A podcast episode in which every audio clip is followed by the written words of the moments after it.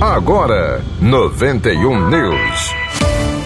Cotidiano. A segunda Câmara do Tribunal de Contas do Estado, TCE-RN, determinou que o Departamento Estadual de Trânsito do Rio Grande do Norte, o DETRAN, conclua a fase interna de um processo de licitação para contratar uma nova empresa especializada na aplicação das provas práticas de direção veicular.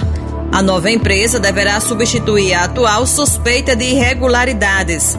O voto do relator do processo, o conselheiro Gilberto Jales, foi acompanhado à unanimidade pelos demais conselheiros.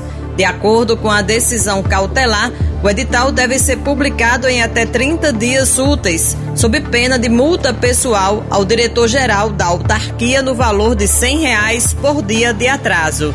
A decisão também determinou providências para que o corpo técnico do TCE realize uma ação fiscalizatória com auditoria no Detran para evidenciar possíveis irregularidades ou ilegalidades praticadas durante toda a execução do atual contrato.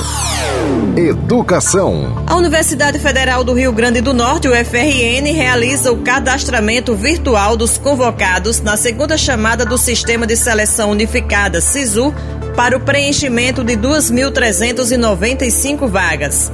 A documentação deve ser enviada até às 11h59 da noite de hoje pela internet e eventuais retificações estarão disponíveis no dia 25 de março.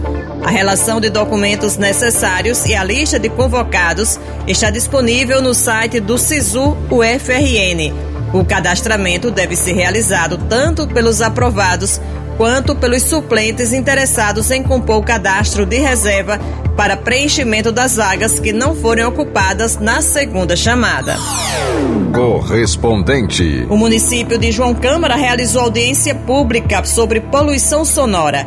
Quem traz as informações é Lourinha Lima. A Prefeitura Municipal de João Câmara, através da Secretaria Municipal de Agricultura e Meio Ambiente, em parceria com o Ministério Público Demutran, Guarda Municipal e Secretaria Municipal de Tributação, realizou na manhã desta terça-feira, 22 de março, no plenário da Câmara Municipal, uma audiência pública sobre poluição sonora e perturbação do sossego. O evento serviu para apresentar novas medidas de combate à poluição sonora e perturbação do sossego no município de João Câmara e contou com a presença de proprietários e trabalhadores de publicidade móvel no município. Nos próximos dias, a Prefeitura publicará um decreto municipal sobre as normas de cadastramento e medidas de combate à poluição sonora, com a fiscalização intensa da Guarda Municipal e do Demutran.